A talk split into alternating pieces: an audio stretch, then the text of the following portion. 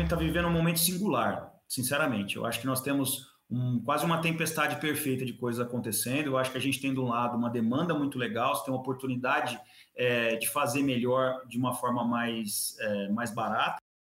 Fala pessoal, sejam muito bem-vindos ao segundo episódio do Rural Ventures. Estou aqui com Kieran Gatlam e Roberta Páfaro para entrevistar o nosso amigo Paulo Dancieri Filho, da Bovexo. Boa tarde, pessoal. Boa tarde, Paulo. Boa tarde, Roberta. Boa tarde, Kieran. É um Boa prazer tarde. muito grande recebê-lo aqui, Paulo. Boa tarde, pessoal. Fernando, o prazer é meu. Roberta, obrigado pelo convite. Kieran, super feliz de estar entre vocês aqui. Prazer é todo nosso. Boa tarde, boa tarde, galera. E vamos agora para mais um bate-papo super bacana aqui. Vamos lá, Roberta, você disse bem. Vamos entrevistar o nosso amigo aqui que saiu da carreira pública que todo mundo, quando eu era adolescente, queria passar Natal da Petrobras, Natal do governo, para trabalhar e falar assim: vou viver a vida, vou pegar minhas férias, vou para a praia, não quero ter dor de cabeça. Tá revelando a idade aí, hein, Fernando? Pelo amor de Deus, hein? a, barba, a barba já tá branca porque eu não tenho mais cabelo. Mas o Paulo saiu da vida de carreira pública e foi na contramão. E ainda assim, para não, não fazer que, que foi fácil, né? Ele foi trabalhar na, na empresa da família, Paulo. É isso?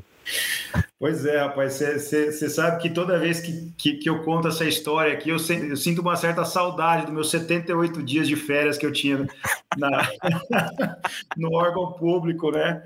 E, e, e, ainda saí de lá, né? Um dia, um dia você, um dia você é, é, é chamado de receber a cartinha chamada de excelentíssimo senhor doutor, no outro dia, no outro dia você era, você era PhD, né? É, eu falei que eu, eu, costumo brincar que eu entrei na, lá na empresa é, com o título de PhD, que é parente do homem que decide, né? Então. então, então foi uma mudança bem radical, né? E aí os desafios é, tanto da mudança diária, né, da área pública, de como você pensa a coisa pública e depois quando você pensa a coisa privada, e aí você coloca no embrólio de ter uma, uma governança familiar no meio, né, na época não tinha uma governança, né, então realmente ela é, foi super, é, um super aprendizado, né, que foi para mim, um amadurecimento muito grande, muito legal. Pô, pô Paulo, mas assim, foi um estalo, cansou, que, que aconteceu? O que, que, que, que fez você dar essa reviravolta, essa, vamos dizer o termo de, de tech, né, né? Desculpa aí, Kira, mas vou usar esse termo aqui, tá? Vamos, o que, que fez você pivotar, pivotar no meio do caminho, deu um cavalo de pau, virou ali da, da, da carreira pública para uma empresa familiar, que tem quantos anos a empresa da, da sua família que você entrou e teve que fazer uma reviravolta ali? Esse ano completa 70 anos. Caramba, muito é. tempo, né? Então. Mas o que te trouxe realmente aí para voltar para o negócio de família? Porque é um desafio também, né? Assumir é, ali o, na sucessão e trabalhar e, e, e, fazer uma reviravolta ali, né? É, então, eu adorava, é, adorava o Ministério Público, né? Eu acho que era de fato vocacionado, adorava fazer o que fazia, estava envolvido com uma série de matérias que eu gostava lá. Fui muito feliz durante os quatro anos que eu fiquei no MP, foi uma coisa que é, eu me preparei, não é fácil entrar, tinha grandes amigos, mas chegou um dia que, embora eu tivesse envolvido com uma série de coisas legais, eu olhei para frente e não consegui me enxergar finalizando a carreira dentro do setor público. Sabe aquela coisa de falar, poxa é muito bacana, mas assim, o próximo passo é uma promoção, o próximo passo é virar procurador de, de justiça e pronto, eu vou me aposentar e eu me senti preso, né? É, eu, de fato, apesar de ser de uma família empresária, nunca nunca tinha parado para pensar que eu poderia ser empreendedor, né? Nunca tinha me despertado isso na vida.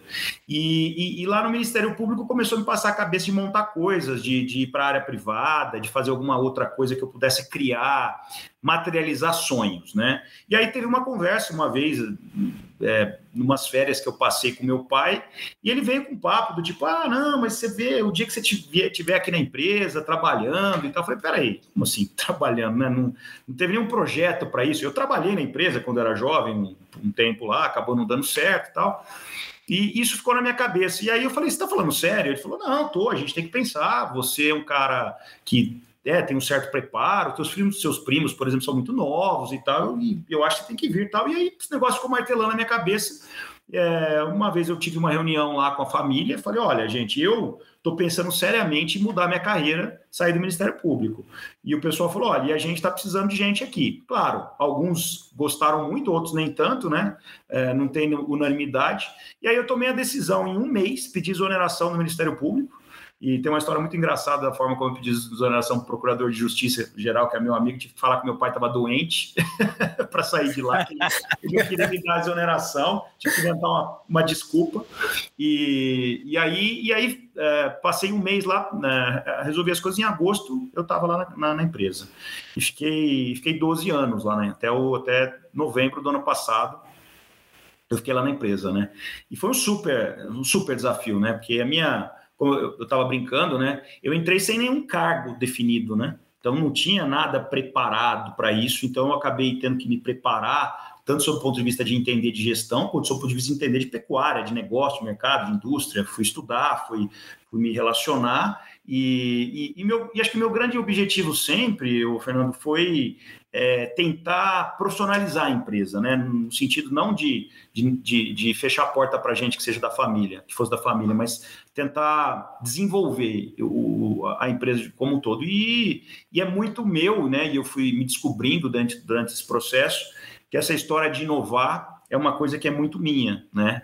É, de enxergar, de acreditar, de conseguir uh, me envolver com as pessoas, uh, né, é, criar um, um, link de cocriação é, entre pessoas que de fato façam sentido você caminhar com elas e ver as coisas se materializando. Acho que esse é o meu grande, meu grande desejo e o que eu gosto de fazer. E eu fiz bastante lá dentro da empresa por um período. E aprende sempre, né, Paulo? Sempre vai aprendendo, né? Isso que é, que é legal, né?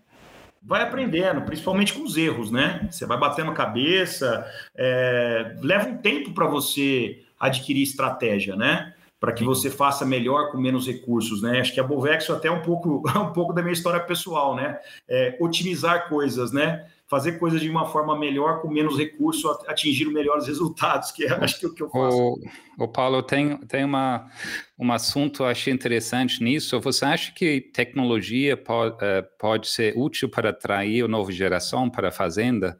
Uh, no meu caso, né, foi criado numa fazenda lá na Irlanda, e uh, meu irmão que toca da fazenda, ele tinha um problema que só tem um filho e o filho não queria assumir a fazenda, então ele resolveu ele resolveu ir para a tecnologia, né? Ele, ele investiu em, em, robôs para fazer ordenha, uh, drones, tudo isso. E hoje o filho está mais interessado. Por quê? Porque ele gosta de tecnologia. Ele tira um pouco daquele trabalho duro, né? Dia a dia, repetitivo. E eu, eu vejo isso como uma forma né, de atrair uma nova geração para a fazenda, usando tecnologia uh, para ser mais eficiente, para ser mais uh, menos uh, braçal, né, trabalhar mais braçal e, e mais usar mais a cabeça. Né? O que, que você acha dessa tendência? É uma forma de atrair uma no, no, nova geração para a fazenda? O eu concordo com você, eu, eu acho que é sim, tá? Por algumas razões, né? Uma delas é que a nova geração, é, a, a, maioria dessa nova geração, ela não teve uma criação que a gente chama com o pé no barro, né? Que nem a, a geração antiga. Então, ele não foi criado na terra, foi estudar, saiu, foi para cidade grande, foi fazer algum curso, etc. E aí, quando ele volta, ele tem que ter um atrativo para que ele consiga se socorrer. E aí a gente fala que a tecnologia é, é um, um, atrativo ah, que faz com que o cara que não tem aquela coisa empírica possa se socorrer para tomar boas decisões e desenvolver uma, uma melhor as suas habilidades. O outro lado é que uh, as, as, novas gerações elas estão em busca de coisas que são sexys, né? E não necessariamente você tá lá fazendo o mesmo da mesma forma é uma coisa atrativa. Então, quando você fala em colocar certas tecnologias e, e, e englobar e poder fazer com que essa nova geração que está super informada possa se conectar com coisas do ecossistema, e aí a tecnologia é uma das ferramentas, isso é muito mais atrativo, isso traz muito mais engajamento. Então, eu, eu não tenho dúvida disso. Até porque é super legal, né? Você pilotar a sua fazenda é, é, de, de, através de dispositivo. Pô, que é coisa mais legal que tomar decisão através de drone, através de, de plataformas que te ajudam a pensar. Então, isso é, isso é, isso é muito legal. É, tá, é muito concertâneo com a, com, a, com a realidade de hoje, né? E, e, também abre o mercado, né? Porque você não precisa mais ter, uh, tem que ter experiência da fazenda para ser fazendeiro, porque a tecnologia ele, ele toma as decisões muitas vezes, né? Você ajuda sim, mas uh, a gente vê que tem cada vez mais pessoas que vêm do mercado financeiro e está interessado no, no, na fazenda porque eles vê uh, que hoje você não precisa ter 40 anos de experiência para uh, uh, tocar a tecnologia, né, plataforma de gestão, uh, coisa assim. Então muda o perfil de quem está entrando, né? Então é, é interessante o pessoal que está começando a ganhar muito dinheiro na pecuária, que é, eu falo da pecuária porque é o que, eu, que a gente faz mais diretamente, né? É justamente gente que veio de fora da pecuária. Estava brincando esses dias com, o Gustavo Rezende da ACTA, que ele falou: Poxa, é, a gente só fala com, com administrador, a gente só fala com economista, com engenheiro, com cara que fez direito. A gente não tá, parece que não tem mais espaço para zootecnista. E é um pouco disso mesmo, né? É, essa diversidade que existe dentro dos novos negócios, a visão de negócio, a industrialização do processo, é, realmente é o que está fazendo, o que vai fazer, sem sombra de dúvida, é, o ponteiro mexer, sob o ponto de vista de retorno, né? Das atividades. Fazer com que a pecuária, por exemplo, seja uma atividade tão atrativa como qualquer outra atividade econômica. E agora aqui eu vou defender a mulherada indo realmente na, em busca de tecnologia. Paulo, a verdade, você sente que quando uma mulher está ali na liderança da fazenda, ela é mais aberta, uma sucessora ou uma realmente a, a, a esposa que está tomando conta de todas as decisões na parte administrativa, elas são mais abertas a aprender a nova tecnologia, a usar essa tecnologia a favor deles? São, 100%. Eu não tenho dúvida disso. Assim, eu já sentia isso lá na Coima, quando a gente criou algumas plataformas que envolviam inovação e desafio. E agora na Bovexo, eu, assim, é, essa resposta é, é, com certeza, tá? É, quando você conversa tanto com, a, com o cliente, com a cliente, né, quanto com parceiras de negócio, que são zootecnistas e técnicos, a, a abertura, a receptividade, o nível de atenção e engajamento é outro, né? E também por algumas razões, né? Acho que a mulher tem essa, esse lado é, de, de, de, de, foco, né? De quando ela quer realizar alguma coisa, que é uma coisa absurda, né? Incrível, né? É, eu costumo dizer que. Curiosa. Mulher, mulher cisma, né? Assim, quando ela cisma, ela vai e ela realiza. Do outro lado, existe uma questão também, e aí acho que entra um pouco no aspecto sucessório, que é uma coisa que eu gosto de estudar bastante, que quando a gente está falando do filho, do sucessor, a gente fala que, é, sob o ponto de vista até do aspecto psicológico, da criação psicológica, existe quase que uma existe quase que uma, um conflito entre o pai e o filho. Existe ali um, um, um, uma disputa, né? O que não acontece quando é a filha, né? Então, é, quando a gente está num processo, por exemplo, de implantação de tecnologia, que depende da, da, das duas gerações tomarem a decisão, quando a gente tá, quando isso vem encampado pelo filho, olha que engraçado existe uma resistência muito maior por parte do pai do que quando vem encampado pela filha. Olha que engraçado isso, né? Parece que a filha tem um, um lugar é, de, de, de, liderança diferente, porque parece que não há uma, uma concorrência direta sobre o aspecto hierárquico. Não é hierárquico, sobre o aspecto é, sucessor, né? A relação de homem e mulher. Então é, é, é engraçado, pelo menos alguns, algumas coisas que a gente vem percebendo, assim. É aquela ideia de realmente já estar tá competindo, vai, não, né? Não, você tá, a ideia do novo com a ideia do antigo, né? Aquela ideia de ah, não, não se mexe no time que está se ganhando, é, e aí vem o filho e não fala, não, tem que mexer porque vai melhorar nesse, né? Vai melhorar uhum. o ataque, vamos para o gol, enfim, é, é, eu, acho que é, eu, maneira. Eu vi de... isso na fazenda da minha família, né? Meu irmão queria muito, durante muitos anos, colocar muita tecnologia na fazenda, meu, meu pai não quis. Aí ele tinha que esperar meu pai uh, se aposentar para mudar tudo. Então, hoje uh, meu pai nem consegue ir lá na fazenda porque ele não sabe mexer com robô, ele não sabe fazer nada, né? Então, é tudo no computador. É, eu queria aproveitar essa, essa, chamada da Roberta, que ela falou da, da, da, da mulher que decide, da mulher que está tomando conta e que está contratando os serviços, para entender um pouquinho do Paulo. De onde surgiu a ideia da Bovex? E, e quais são essas funcionalidades dessa plataforma para a gente entender e a gente navegar um pouquinho no business que você criou. É, e, e, é sempre interessante a gente entender se essa ideia foi a, a ideia primária ou ela já veio é, de outras ideias, foi secundária, veio crescendo, veio mudando, veio pivotando, veio, veio, veio crescendo junto com o Paulo, desde quando que ela surgiu. Acho que é, é legal a gente bater nesse, nessa tecla para entender realmente como que a Bovexo nasceu. Fernando, muito legal essa, essa forma de pensar, tá? Eu acho que a Bovexo é um pouco, claro, a Bovexo é, um, é, é, ela é uma junção de coisas, né? De pessoas também. A ideia foi minha e, e, veio sim um pouco da forma como o Paulo é, da forma como eu, como eu existo, como eu vejo a vida, né?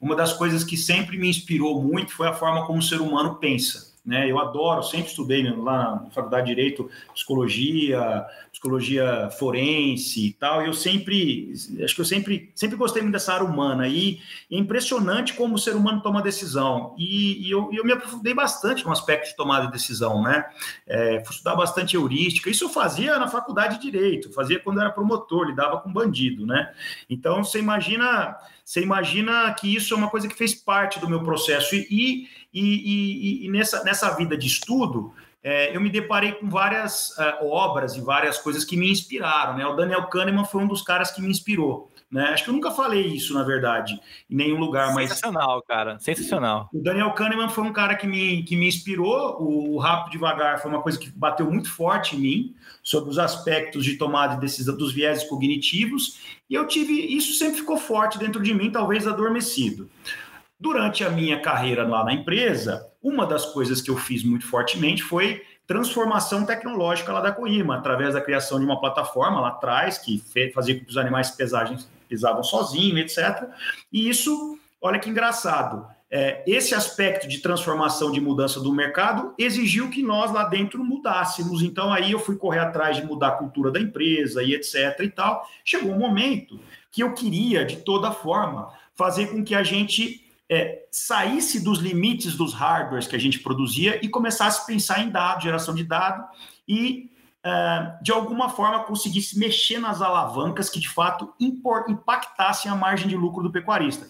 Também por uma questão que sempre me impactou desde moleque. Sempre ouvi falar que ah, pecuária não dá dinheiro, pecuária não dá dinheiro, essa conversa toda. Eu falei, não, não é possível. Muito bem.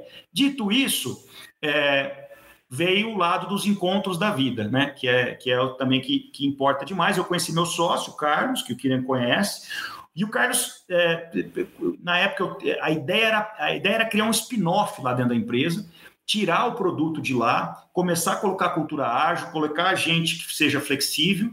Isso acabou não acontecendo por questões familiares e tudo mais.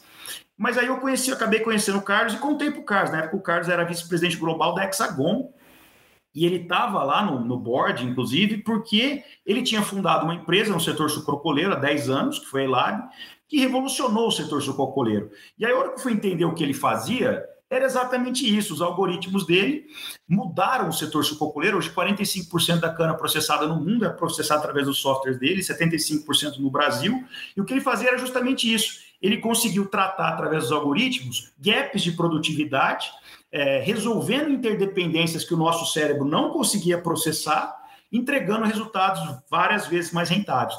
Hora que eu contei o que eu queria fazer na pecuária, ele contou a história. Praticamente ele falou: Paulo, tá tendo um déjà vu aqui, cara. A gente, a gente, o que você está querendo fazer é o que eu fiz no setor sococoleiro.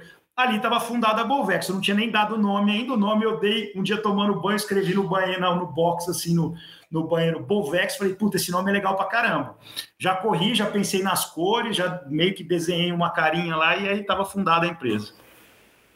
E foi assim, então, o nome surgiu do nada. Da, pelo que a gente percebe, a sua mente não para de trabalhar, né, Paulo? Daqui a pouco vai, você vai pivotar ou vai então entrar num outro, não vai ter uma outra startup aí, porque você tem essa, essa realmente essa.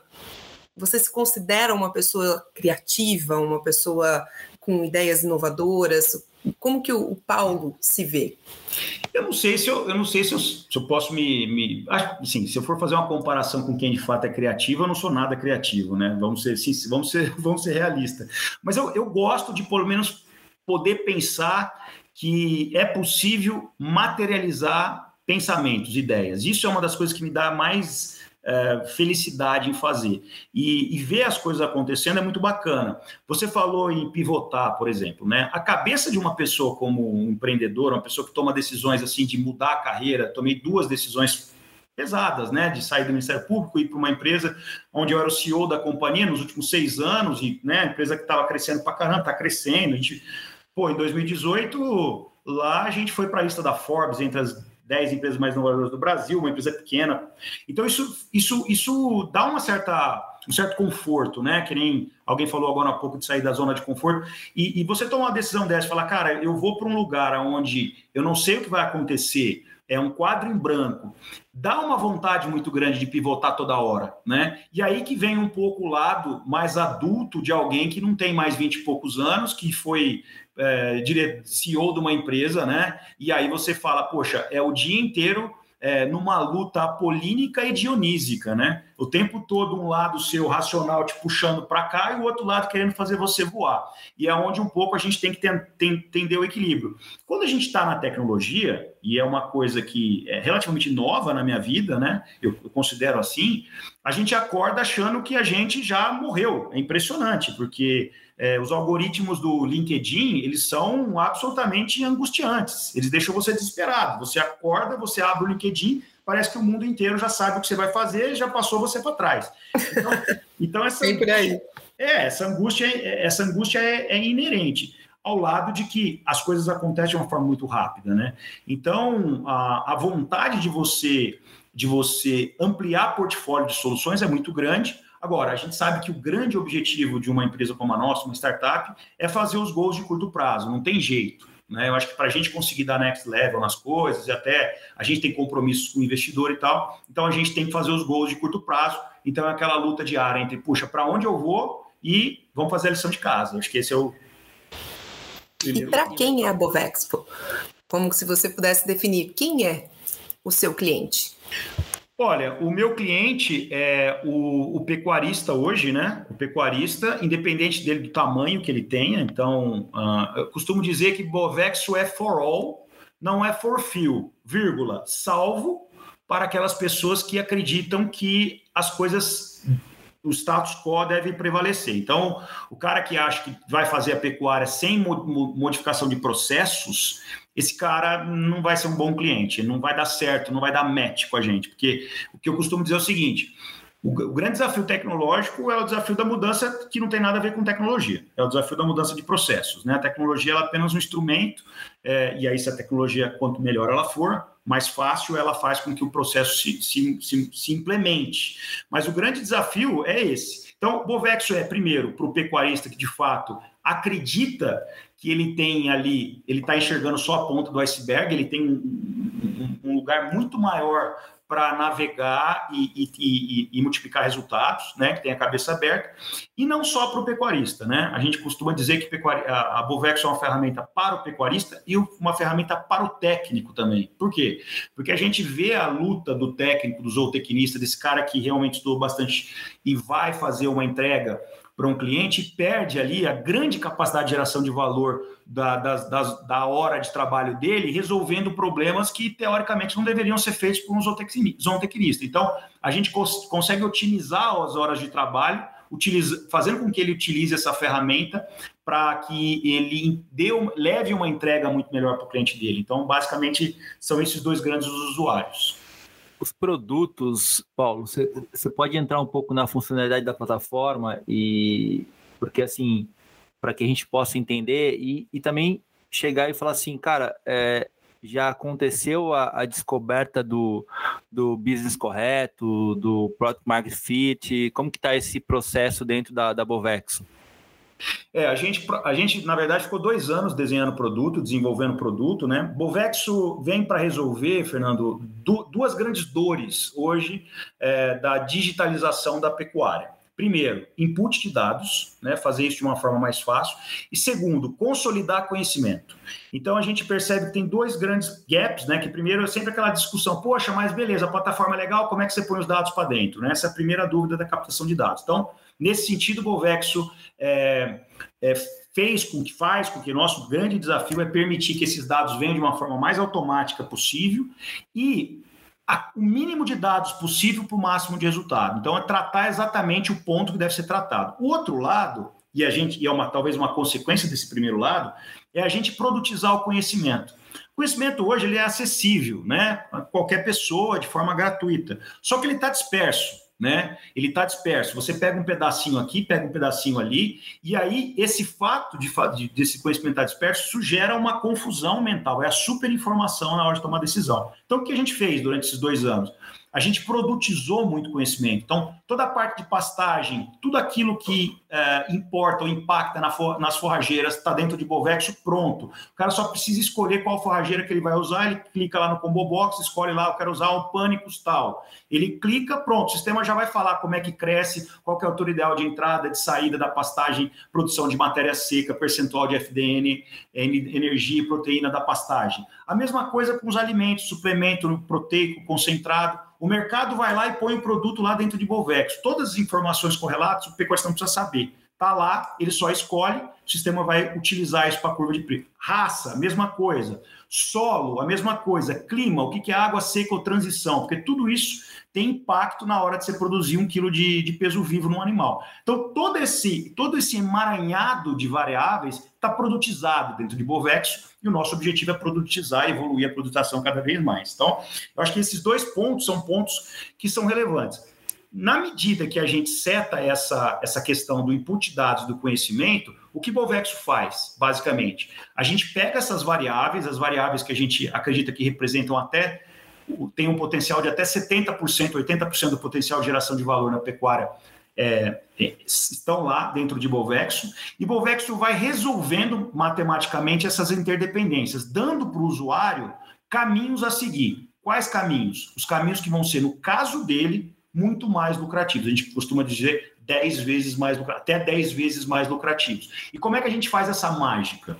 produto, a, a, todas as características e as variáveis estão dentro do sistema, o sistema vai interagindo e resolvendo essas interdependências animal por animal. Então, uh, você não toma uma decisão para uh, um grupo de animais, você toma uma decisão individualizada, que é isso que é fazer pecuária de precisão, digamos assim. E aí você correlaciona essas variáveis que eu te falei, então, raça, condição corpórea, clima, solo, curva de preço, que é o que você entende bem, que é a parte final da história, né, ou inicial da história, né, a compra e a venda dos animais, a gente processa tudo isso aí, entrega para ele melhor, por exemplo, melhor momento de venda, quais animais devem ser vendidos, em qual momento, quanto ele ganha por cada animal, etc. Qual a melhor estratégia de dieta que ele vai ter dentre as N estratégias de dieta, em quais estações climáticas que ele vai utilizar, fazendo com que lá no final das contas ele entenda qual a margem de lucro que ele vai ter. E ainda, e aí é uma novidade agora que a gente lançou agora no nosso encontro, na semana retrasada, a gente inclui tudo isso aí um item muito importante que é a questão da redução da pegada carbônica, que é uma das coisas que Bovexo também está trazendo, e a gente entende que é, vai ser manda, mandatório, né, a partir de agora, como que dentro do processo de otimização do teu lucro, você otimiza e reduz a sua pegada carbônica. Então, o Bovexo passa a começar a ser uma ferramenta MRV, mensurável, reportável e verificável, para medição da, da redução de, de, pegada carbônica. Agora, uma, uma... Desculpa, Kira, pode ir lá.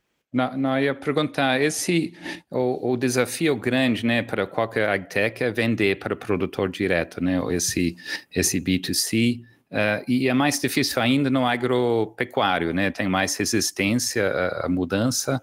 Uh, na sua experiência até agora, qual qual o feature que é mais interessante para o produtor? Eu, vi que você explicou muito, tem muitas uh, uh, coisas na plataforma, mas normalmente precisa de uma coisa que você vê o brilho no olho do, do, do comprador, né? Você percebeu alguma coisa que atrai mais a atenção dele? Uh, é, a gente costuma brincar que não é nem B2C, né? É B2F, né? É B2Farmer, é. né? É bem, é bem, é bem específico. mais complexo. É, bem, é, é, é específico e complexo vender para o pecuarista. Você tem razão, né? Eu acho que o fator O do nosso sistema, da nossa ferramenta, número um, é o, o dashboard de monitoramento que a gente tem dos principais é, indicadores de performance que são interativos, né? Isso brilha os olhos quando o pecuarista vê que o sistema interage com ele conforme as ocorrências. É, o sistema é data-driven, né? Então, conforme os, as ocorrências vão acontecendo, o, sistema, o pecuarista vai recebendo um sininho ali de notificações do que está errado, o que, que ele tem que fazer. A hora que ele clica, o sistema já joga na tela e mostra onde está o errado e qual a providência que ele tem que tomar. Isso eu acho que é um fator O do sistema, isso brilha os olhos. E dentre todas as funcionalidades, hoje aqui, vamos falar, né, a gente está começando agora, o que todo mundo fica com a boca aberta a hora que ele abre a tela lá, é, que parece uma tela da bolsa lá, Fernando, e ele abre a tela lá na hora dele comprar animal e o sistema mostra para ele que animal ele deve comprar, qual é o mais lucrativo, comparando todas as possibilidades de oferta de mercado. Então, a tela lá que mostra animais de 5 arrobas até 24 arrobas, de, de meia e meia arroba, com uma timeline do preço que eu devo, que até quanto eu posso pagar por cada animal em faixa de peso e até que data. Isso é muito legal, porque a hora que o cara vai comprar, ele simplesmente liga para o mercado, o mercado fala as ofertas, ele não sabe o que ele vai encontrar pela frente, e ele não responde mais se vale a pena ou não. O Bovexo mostra para ele. Ele clica numa alternativa, o Bovexo mostra quantos animais ele pode comprar, quanto ele vai faturar e quanto ele vai lucrar na venda do animal, e ele vai comparando com o outro. A hora que ele chega, Bovexo dá lá um, é, um quadrinho verde e fala: esse aqui é o animal favorito para você comprar. Então, é, isso, é, isso é muito legal, porque é a decisão que o cara sempre perguntou, né? O pecuarista sempre perguntou o que, que vale a pena. E Bovex vem responder para o cara exatamente isso: o que, que vale a pena. E, e, na pecuária intensiva e extensiva, é isso? Em ambas, né? Hoje o Bovex está muito fo focado para recria e engorda, né, Fernando? A gente vai começar ah. com cria para o ano que vem. Bovex funciona para, obviamente, para intensiva, semi-intensiva e extensiva. Trabalha nos três, nas três modalidades. E aí, cada, e aí, obviamente, cada atividade, cada subsistema tem o seu foco diferente, né? O confinador, por exemplo, ele tem uma necessidade de tomar decisão muito mais rápida, ele tem um risco muito maior, e aí a questão do preço é uma das coisas que a gente está desenvolvendo para a próxima release, é saber como que a gente instrumentaliza os mecanismos de hedge dentro da próxima, próxima dentro da própria plataforma, que a partir daí o sistema não vai só mostrar para ele é, se vale a pena, por exemplo, fazer uma calma put, quanto que isso vai sair da rentabilidade dele, mas vai instrumentalizar para que a ordem fique muito mais próxima de dentro do sistema, uma das coisas que a gente já está trabalhando para o ano que vem.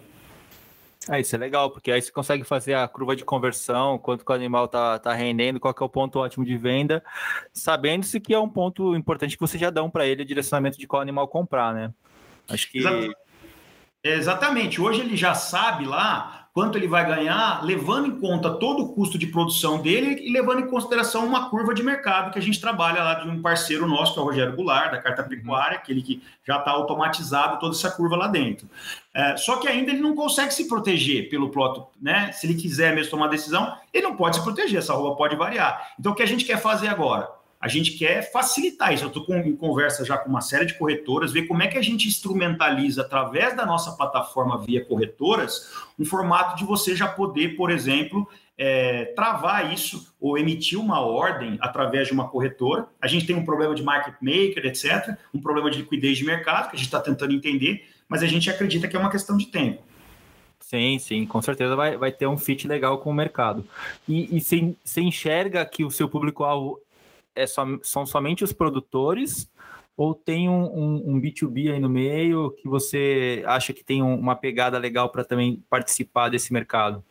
Eu acho que tem. Né? A gente é procurado por muita gente da indústria, né? Porque a gente é um otimizador de tecnologia e acaba sendo um fomentador de tecnologia. Quando o Bovexo mostra, por exemplo, quebra o paradigma, por exemplo, de que você tem que suplementar na água, nas águas, isso é uma coisa que fomenta a adoção, por exemplo, de nutrição. Né? Quando o Bovexo faz uma simulação de uma modelagem de redução de pegada carbônica com aditivo que reduz, por exemplo, a emissão de, de, de metano entérico por, aditivo, por adicionar determinados produtos, isso fomenta a adoção de tecnologia. Então, a gente é procurado pela indústria e eu acho que pode vir até ser uma consequência é, da, da adoção. Hoje eu não penso nisso, tá? Eu acho que não é a forma como eu penso em, em, monetizar meu negócio. O meu negócio é resolver o problema lá da ponta, do pecuarista, né? Esse cara que é meu cliente final. Se dentro do processo a gente conseguir agregar algum tipo de serviço de valor para a indústria e a indústria conseguir também prestar um serviço melhor, legal. Mas o meu negócio é o cliente final. O Paulo, você, o produtor ele necessita hardware para se a solução funciona ou não? É tudo software? Olha, é, quanto mais hardware ele tiver, melhor vai funcionar o sistema.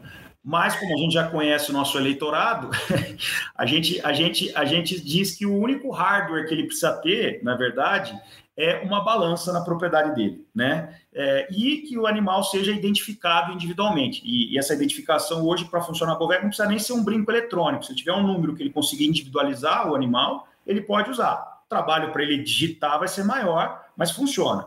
Agora, o único hardware hoje é uma balança. Ainda que seja uma balança mecânica, né? Vamos pensar no cara mais rústico. Eu tenho uma balança mecânica lá.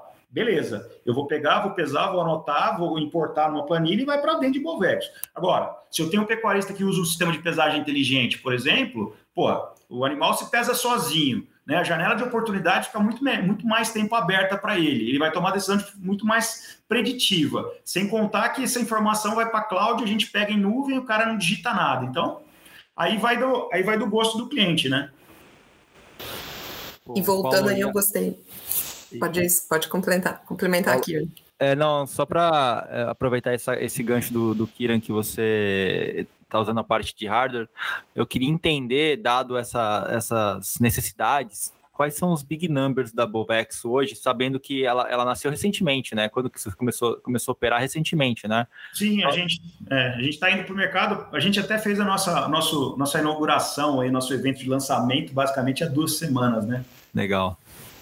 Mas, você, é, desculpa, eu cortei sua pergunta. Que Não, saber. é só para entender, mesmo que vocês tenham iniciado recentemente, quais são os números que você tem já rodando dentro da Bovex, o que você acha que. E, e qual que é o seu objetivo e o propósito da Bovexo dentro desse contexto da, da, da sua startup agora que, que foi recém-lançada e, e não deixando de perguntar qual que seria o, o, seu sonho grande, o seu sonho grande dentro, dentro desse contexto. Tá.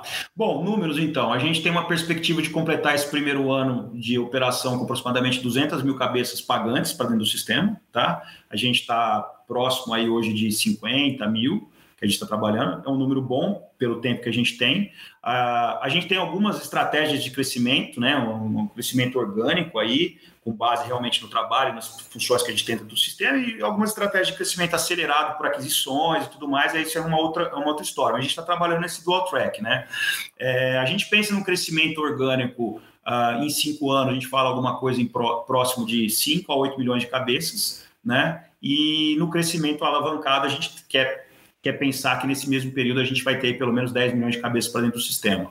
Por que, que isso é importante? Né? Porque na medida que você coloca a cabeça para dentro do sistema, você consegue resolver outras dores é, que teoricamente você não conseguiria resolver com pouca informação. Então, a gente começa a ativar, por exemplo, outros mecanismos de inteligência artificial. Né? A gente começa, por exemplo, poder usar machine learning de uma forma muito melhor, que hoje você consegue pouco, né, com poucos animais. Você consegue explorar data, que é uma coisa também que a gente não, não a gente não tá, por exemplo, no nosso business case é, definido que a gente nasceu para isso, mas isso pode vir uma ser uma, uma correlação interessante quando a gente tiver um volume grande de dados e a gente consegue na medida eh, na medida em que a gente tem bastante cliente parceiro e, e animal para dentro do sistema atingir o que você está me perguntando que é meu grande sonho aqui meu grande sonho de fato é democratizar a pecuária brasileira no sentido de torná-la uma atividade absolutamente atrativa sob o ponto de vista de negócio econômico. Então, isso é uma das coisas que a gente. Acho que esse é o grande sonho.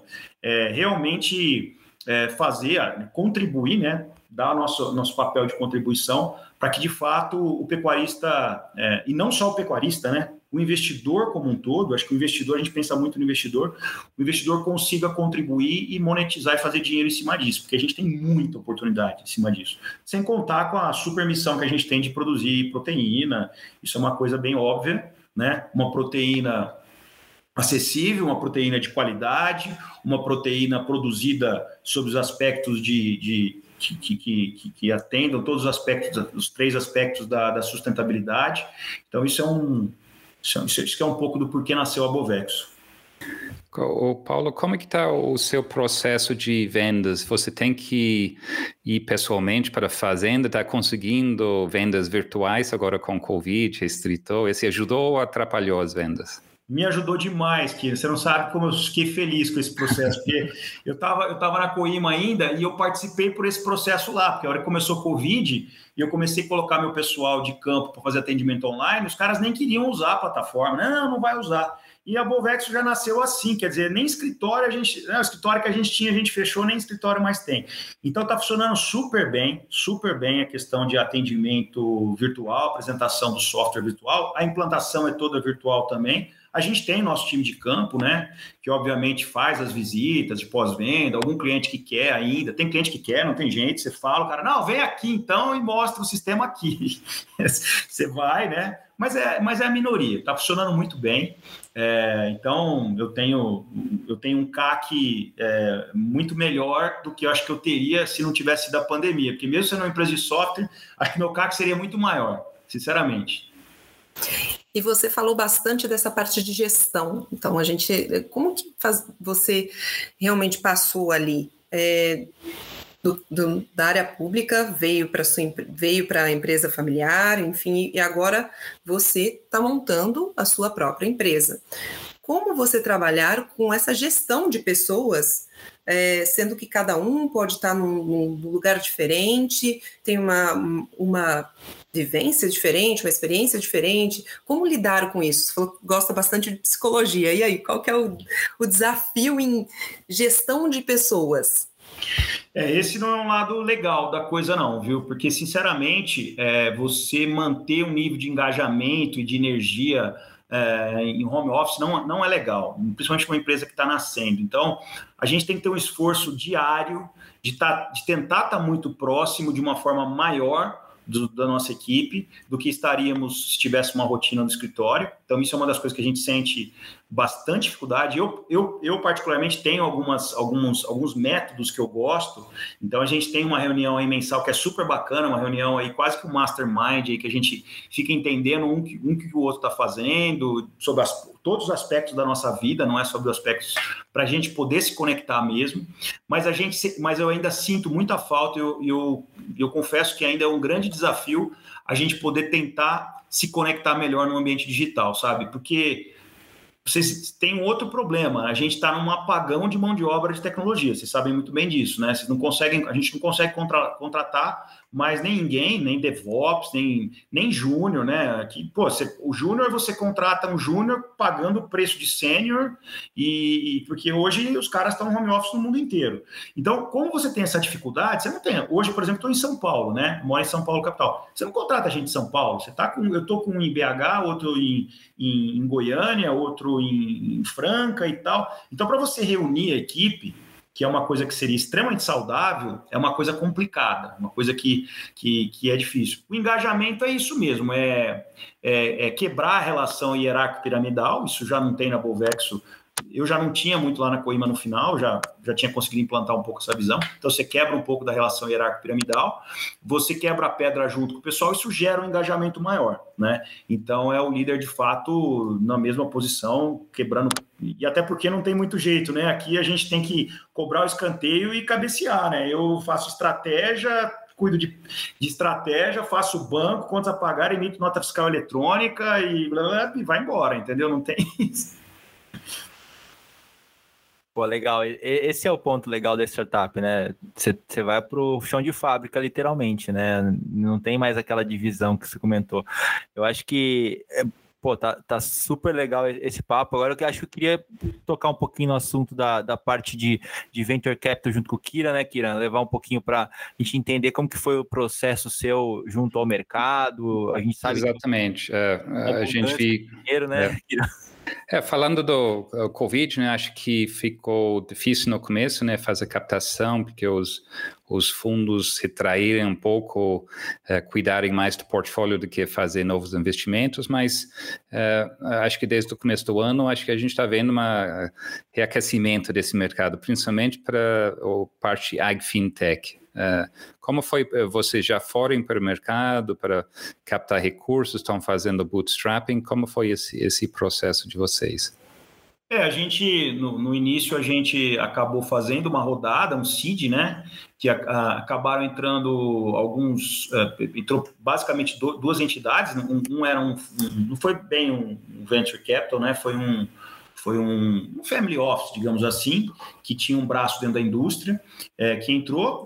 A outra, a, o outro que entrou, a gente fez em serviço, que foi uma empresa de tecnologia, é, que também trocou o equity pela, pelo desenvolvimento do produto, que era uma exigência que eu tinha. E aí a gente rodou a primeira, e aí dinheiro nosso, a gente rodou o primeiro, primeiro ano e meio, digamos assim, da operação. É, agora, no ano passado, a gente fez mais uma rodada. É, algumas pessoas, alguns investidores entraram, maioria na pessoa física, na verdade, não foi para nenhum grupo. E agora a gente está indo de fato para uma rodada, para um Series A. É, começamos agora e estamos indo para o Series A. Agora que a gente está de fato apresentando, até porque agora a gente já tem tração, já tem cliente, já tem retorno. Acho que agora já fica um pouco mais é, um pouco mais confortável a gente pegar dinheiro, né? Porque senão a diluição é grande, né, Kira? Não, com certeza. Uh, e, e, reação do, do, dos investidores? Você percebe que tem fundos agora que não são do agro, que estão interessados no agro, né? Então, esse que a, a gente está percebendo, uh, muitas vezes eles não entendem muito a, a dinâmica, mas uh, eles entendem o parte de fintech. Então, esse que a gente acha interessante. Ou se é software, né? Ou plataforma, dados, também entende. Uh, você percebeu alguma coisa que, que capta a imaginação deles ou a atenção deles? Não, não tenha dúvida, né? O cara, o cara olha, por exemplo, para a gente vê a capacidade de monitorar a curva de crescimento desses animais, quanto esses animais estão ganhando, quanto que eles, qual está sendo o custo de produção da roupa do animal, aonde os animais eventualmente estão, da onde eles saem, para onde eles vêm. Você pensa em tokenização desses animais né? E, e, o cara que quer vender dinheiro, né? O cara que é do mercado financeiro fala, cara, é tudo que eu preciso. Uh, na commodity agrícola eu já tenho, na commodity pecuária eu preciso de instrumentos de monitoramento para que eu consiga de fato fazer uma microanálise de crédito. Tal. Então, esse lado de agrofintech, eu queria, você não tenha dúvida, né? Como você, por exemplo, opera propriedades improdutivas é outro lado que.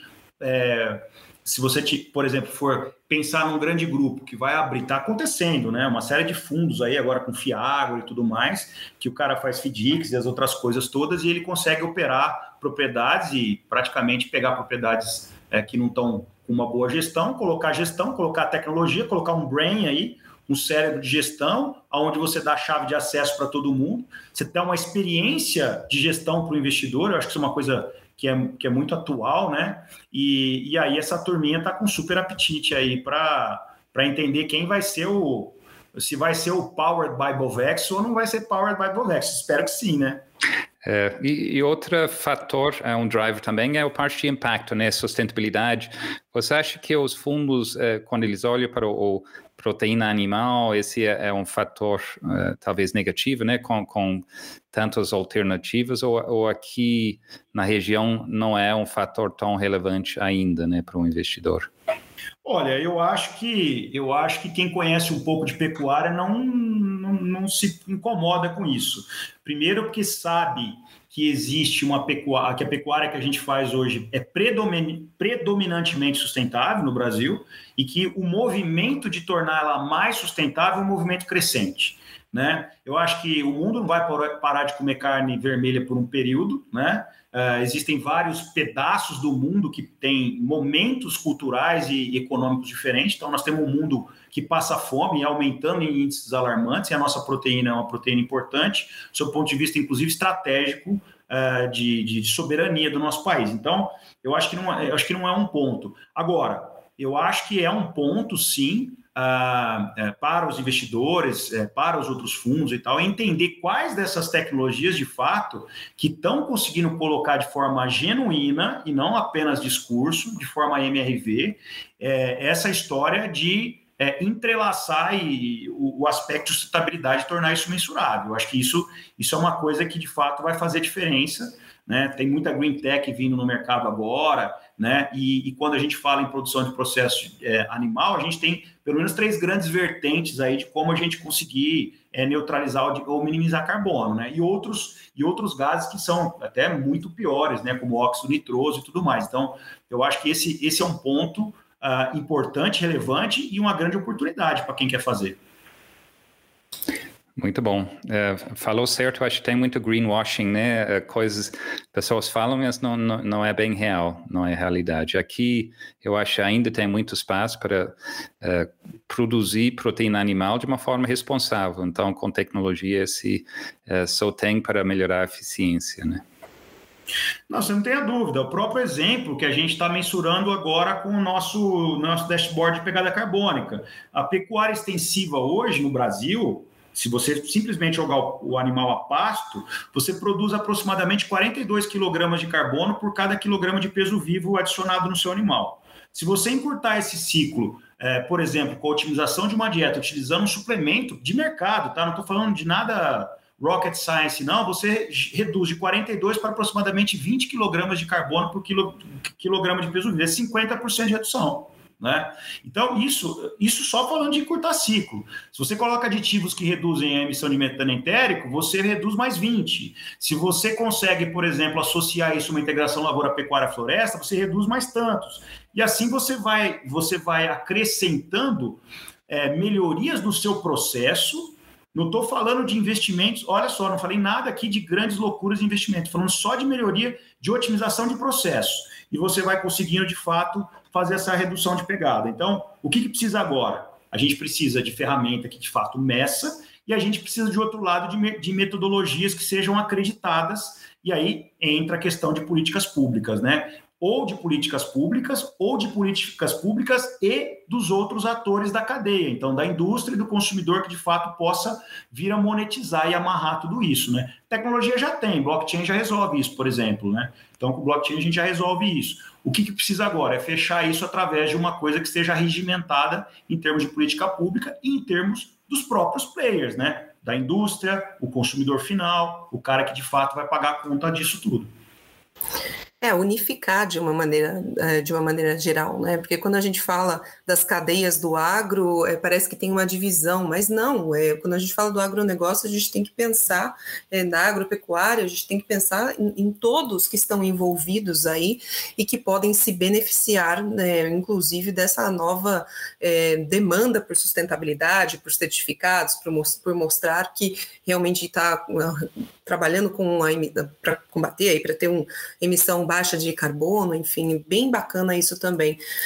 Paulo, nosso tempo está quase acabando e, e, a gente costuma fazer no finalzinho assim um, um ping-pong. Então eu queria agora te fazer algumas perguntas é, para a gente finalizar e amarrar aí com chave de ouro.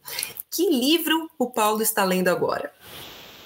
Eu estou lendo o Yuval Noah e o, é, o o Sapiens. O Sapiens. Quem te influenciou? Você já deu uma dica aqui para gente no meio da conversa, mas quem foi a pessoa que te influenciou no meio do caminho para ser essa pessoa inovadora que, que vai que, e que não tem, não tem medo de arriscar, né? Ave Maria, tanta gente me influenciou agora. Agora essa, essa ping-pong é difícil, hein? Ah, eu tenho alguns mentores, né? É, eu tenho um grande amigo, um empresário, que é um grande mentor, que é o Ricardo Roldão. E esse cara realmente tem uma história incrível e o day one dele foi incrível e é uma pessoa que é um grande amigo e me inspirou e me inspira muito. Bacana. E uma frase ou um mantra que você carrega com você, aquela coisa que quando mesmo quando tudo tá dando errado e aquele dia que não tá tão bom e que é algo que você se que traz aquela energia de novo. O impossível é relativo. O impossível é relativo, é só uma questão de opinião, né? Para você, o impossível tá não tá sendo possível já, tá fazendo acontecer. Ah, e como que você organiza a sua rotina? Então, assim, tem algum aplicativo que você usa, já que você gosta bastante de tecnologia? Como que é a rotina do Paulo? Não, a minha rotina é, é uma agenda mesmo que eu tenho do Google, que eu uso, e eu tenho algumas coisas que eu não, fa eu não, eu não, eu não consigo fazer, eu tenho como parâmetro. Por exemplo, eu tenho que acordar e fazer meu esporte. Isso é, essa é a primeira coisa. Isso, isso tem a minha métrica do dia todo, né? Então eu faço triatlo, então esse ano foi difícil pandemia, mas eu tenho meu horário da minha corrida, minha bike, minha natação, e aí eu, tirando tudo isso aí, eu faço o resto. Então eu tenho que encaixar isso, senão minha cabeça não, não funciona. E falando em cabeça para funcionar, viajar. Qual, qual foi sua última viagem? Olha, viagem mesmo que eu, eu adorava viajar para a França e tudo mais, tomar vinho, faz três anos que eu não, que eu não, que eu não faço viagens assim. Fiz algumas viagens pequenas assim, é, mas muito pequenas, mas de fato, uma viagem de férias mesmo, faz três anos. E agora, para a gente amarrar aí, uma série, uma série ou um filme que você recomendaria aí para o pessoal que está ouvindo a gente assistir? Nossa, é... bom, filme pode ser das antigas ou coisa nova? Pode ser. Não, filme, putz, filme para mim clássico é o Poderoso Chefão, que eu adoro. É... E série, putz, eu assisti algumas é, legais agora, viu? Mas agora, putz, não sei, assim, não tô, não tô, não tô lembrando aqui. assisti tantas séries esses, esses tempos aí, mas não. Nenhuma marcou. Não, não tem problema. Marcou, a pandemia mas... deixou, tudo, deixou tudo igual, né, cara? Vamos, eu tô com a cabeça, é, com a cabeça tanto assim que televisão eu tenho visto pouco, para falar a verdade. Empresário, e o recado para amarrar aí para o pecuarista? Um recado. Não é, Paulo? Oi? Empresário não tem tempo nem para dormir, vai ficar assistindo série não, agora. pior que eu assisto, mas eu acho que eu tô com a cabeça tão assim que eu não consigo lembrar de nenhuma Não, mas cara, tranquilo. Bom e um recado que você deixaria aí para o pecuarista? Qual que é a mensagem do Paulo para o pecuarista? Ah, eu acho que o pecuarista está no momento, está vivendo um momento singular, sinceramente. Eu acho que nós temos um, quase uma tempestade perfeita de coisas acontecendo. Eu acho que a gente tem, de um lado, uma demanda muito legal, você tem uma oportunidade é, de fazer melhor de uma forma mais, é, mais barata, você tem, do outro lado, uma geração nova que está um gás enorme, e você tem de outro lado, por mais que a opinião pública fale um monte de coisas, eu acho que uh, os olhos estão todos voltados para o agro agora, né? Tem muita gente boa querendo tar, estar junto com outras pessoas boas, então acho que para o pecuarista o recado é isso aí, olha, é, sexo de pessoas de fato boa, pessoas que façam sentido você caminhar junto, né? Se dedique, porque essa, essa atividade ela é super legal, né? É uma atividade é, realmente que que está no momento ímpar de, de, de, relevância. Então, surfar nessa onda, né? É, e é um mercado muito dinâmico, né? Então, assim, sempre tem novidade, sempre e é bom para essa galera começar a aprender e pesquisar cada vez mais, né? Acho que, puta, super legal todo o contexto da sua história da, da Bovexo e, e da sua ideia de trazer tecnologia, de, de, informação. Eu acho que acho que você tem um desafio enorme pela frente, Paulo. Eu trabalho com pecuarista há bastante tempo. Acho que é, o grande desafio é, é a gente conseguir mostrar valor. Eu trabalho com o mercado, trabalhava no mercado fazendo head, então assim, você sabe que é, é, é um paradigma muito grande então, acho que você tem um desafio gigante para mostrar e, e, e, conseguir converter é, é, esse, esse business para realmente mostrar valor e o cara entender esse valor desse negócio. Eu, eu agradeço muito nos últimos anos que essa entrada desse, dos filhos na, na, na propriedade veio mudando muito essa cabeça. Acho que teve esse, esse shift no, no, no mercado e foi muito positivo, porque é, começa a, abrir novas frentes para novas tecnologias, é um pouco do que você comentou, e eu acho que a gente só está nesse começo. Então, acho que a, a Bovex entrou no momento ideal para surfar essa onda de shift de lideranças dentro do agronegócio, que vai fazer com que essas novas tecnologias deem um salto de produtividade, como você comentou, gigante. Acho que é, a onda está aí, está só esperando ser remada e, e dropar, né? Acho que puta, o trabalho que vocês estão fazendo está sensacional, acho bem legal e a gente só tem a agradecer aqui, né, Kiran, Roberta, pela, pela sua participação. Acho que para a gente foi um aprendizado gigante, espero que para o nosso público também. E agradecer não só ao Paulo, deixar, deixar um recado para todo todos que estão nos escutando para nos seguir no Instagram, no Rural Ventures Underline BR, e também no, na sua plataforma de podcast preferida aí, nos escutar e nos dar audiência. E também, Paulo, acho que se puder deixar um, o site, como que pode acessar você. Acho que é interessante até para que outros empreendedores possam conversar com você também, ou até mesmo o público interessado em fazer negócio contigo é, possa te acessar. E acho que é super válido. Ah, legal, Fernando. Puxa, é, é super feliz né, e, e, grato pela, pela iniciativa de vocês. Do, né, olha só que legal, a gente está falando de pecuária, um monte de gente bacana um monte de gente bem sucedida discutindo agronegócio. Então, acho que o desafio não é apenas meu, acho que o desafio de qualquer uma das empresas que estão na minha situação, né, o crossing the chasm, né, que quem vai cruzar o abismo, não vai depender só do meu discurso, acho que vai depender do que todo mundo está fazendo aqui. Eu falar de mim mesmo não vai virar nada. Eu acho que o importante é, é realmente, é, primeiro, que a gente não se é, canibalize, né? Eu acho que é, antes da gente procurar aliados, a gente tem que procurar não se matar, né? E a gente percebe que no, nesse mundo aí é muita gente falando de uma forma é, que não seja omisso, né? Acho que esse é o primeiro ponto. O segundo ponto é isso: é você criar um ambiente de harmonia é, de discutir coisas que tenham relevância. Eu não tenho dúvida que é legal.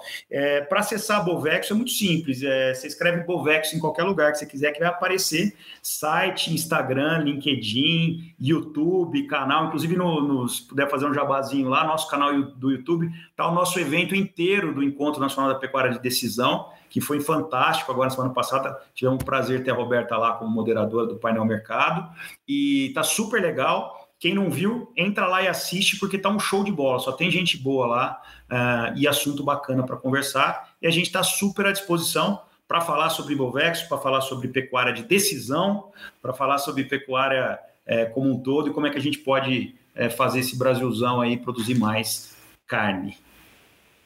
Maravilha, Paulo. Muito obrigado aí. Roberta, Kira, valeu. Muito obrigado. Obrigado. Próxima, gente. Obrigada, galera. Valeu. Obrigada, Paulo. Obrigada. Obrigado, gente. Um abraço. Tchau.